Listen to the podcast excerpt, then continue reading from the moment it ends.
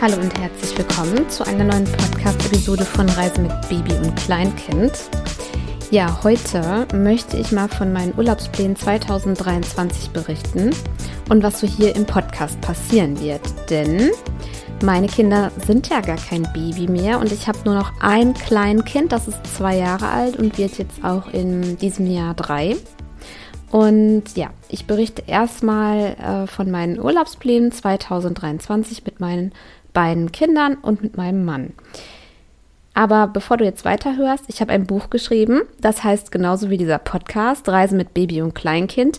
Du kannst es als Taschenbuch bei Amazon kaufen oder halt auch als E-Book hier direkt. Du findest die Links zu den beiden Büchern in den Show Notes.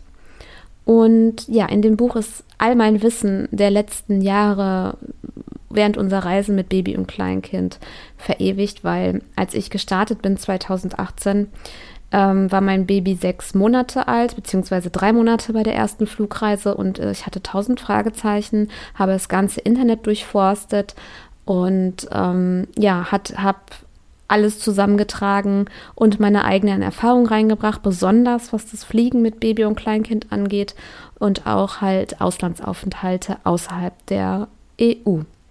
Genau, schau da unbedingt mal rein. Wenn du jetzt hier aufklickst, unten in den Shownotes, da sind die Links. Ja, ähm, wir haben wenig Urlaubspläne dieses Jahr. Warum?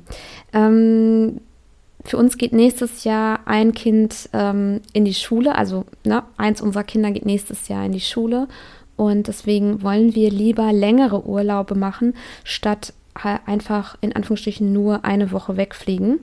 Wir waren jetzt im Dezember 2022 eine Woche auf Madeira und haben gemerkt, das ist okay, aber es ist nicht so entspannt, wie wenn man einfach mal drei, vier oder fünf Wochen am Stück in einem Land oder an einem Ort ist.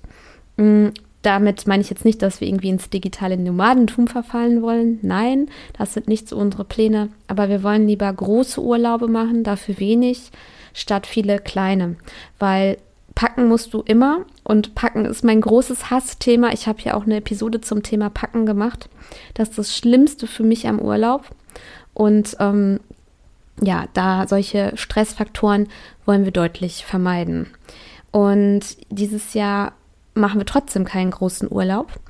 Wir fliegen eine Woche nach Kreta und genau dort in das Hotel und in denselben Ort, wo wir vor zwei Jahren waren.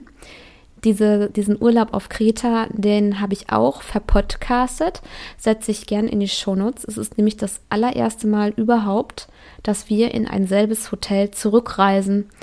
Ähm, das haben mein Mann und ich noch nie gemacht, auch damals ohne Kinder noch nie. Es hat der Urlaub auf Kreta so gut gefallen und diese Kombi von kleinen, familiengeführten Hotel, was auch preiswert preiswert war und trotzdem einfach super erholsam, weil so viel Ruhe da war statt Massentourismus. Aber gepaart mit der Kombi des naheliegenden Fünf-Sterne-Hotels, wo wir die ganzen ähm, Kinderpools und Strandabschnitte nutzen konnten, mit all der Versorgung, die man sich so wünscht als Familie, das war Wahnsinn. Das war einfach toll und da fliegen wir wieder hin nach Kreta. Und darauf freuen wir uns. Wir haben nur eine Woche gebucht. Ja, weil wir halt nochmal eine längere Winterauszeit planen, dann aber auch erst Ende 2023 oder Anfang 2024. Und ansonsten werde ich mit den Kindern nochmal alleine in ein Fam Familienhotel fahren. Das sind ja so Kinderhotels. Überwiegend gibt es die in Süddeutschland. Ich fahre in das Familienhotel ins Sauerland nach Willingen mir war irgendwie nie klar, dass, dass, dass es hier in der Nähe bei uns so ein Hotel gibt. Ich habe das letztes Jahr durch Zufall erfahren. Ich war auch da und das sehe ich eher nicht so als, als, als Reisen, ne? weil das ist eher Entspannung. Das ist tatsächlich Entspannung, weil da alles getan wird, damit Eltern eine Auszeit bekommen. Da wird alles getan, dass die Kinder tolle Erlebnisse haben, viel spielen, viel entdecken können und das ist natürlich auch eine Stange Geld, die man da auf den Tisch legt. Also so in den Ferien für eine Woche zahlt man mal so locker für vier Personen 4000 Euro. Ich zahle jetzt deutlich weniger, weil ich fahre im März und dann auch nur ich alleine mit den beiden Kindern. Jetzt bin ich, glaube ich, bei 600 Euro für vier Tage.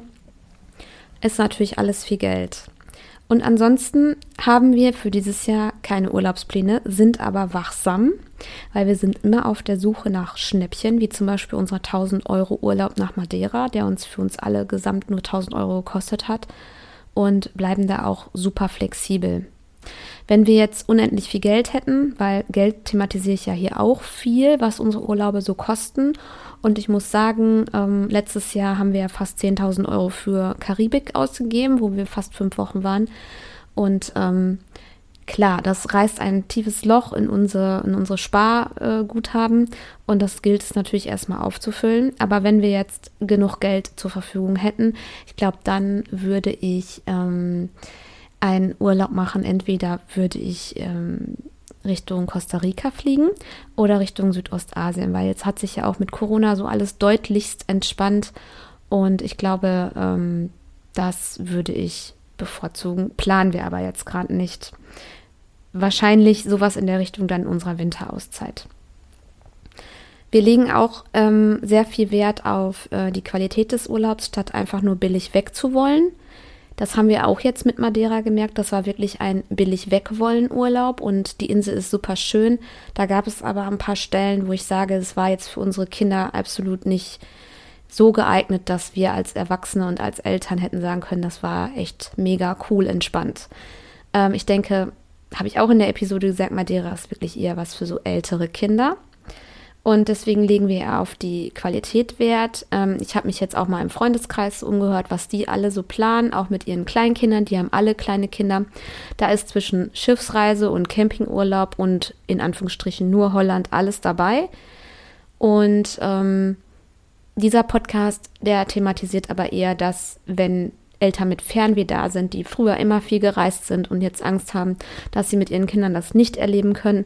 Dafür ist dieser Podcast da, der nämlich beweist, dass du das auch mit deinen Kindern noch erleben kannst.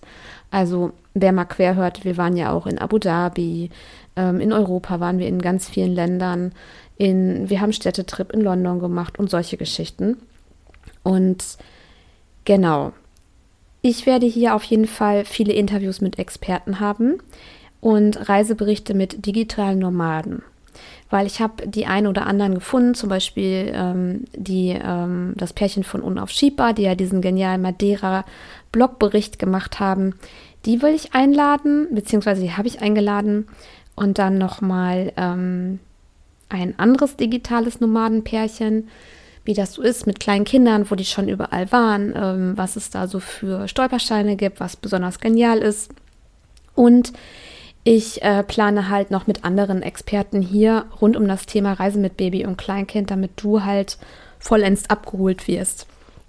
Weil ich erlebe es immer wieder bei so vielen Eltern, dass da einfach viele Ängste sind mit, mein Baby schreit die ganze Zeit im Flugzeug, wie soll ich mein Kind im, bei langen Autofahrten bespaßen und welcher Urlaubsort ist denn jetzt genau richtig für mein Kind, damit wir alle möglichst viel Entspannung und Erholung haben, aber gleichzeitig, dass wir trotzdem noch die Orte der Welt sehen können, die wir unbedingt bereisen können. Genau. Ja, wenn du dazu mehr wissen willst, wo wir jetzt schon überall waren, das auch immer mal wieder äh, abrufen willst, dann empfehle ich dir wirklich aus vollstem Herzen mein Buch.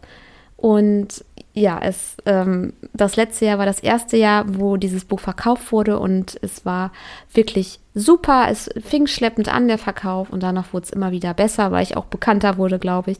Und deswegen schau da unbedingt mal rein. So, das ist eine kleine Mini-Episode als kleine äh, frohes neues Jahr äh, Gruß. Und ich ähm, freue mich, wenn du beim nächsten Mal wieder einschaltest, wenn du diesen Podcast abonnierst und wenn du mal einen Blick in mein Buch wirfst. Vielen Dank.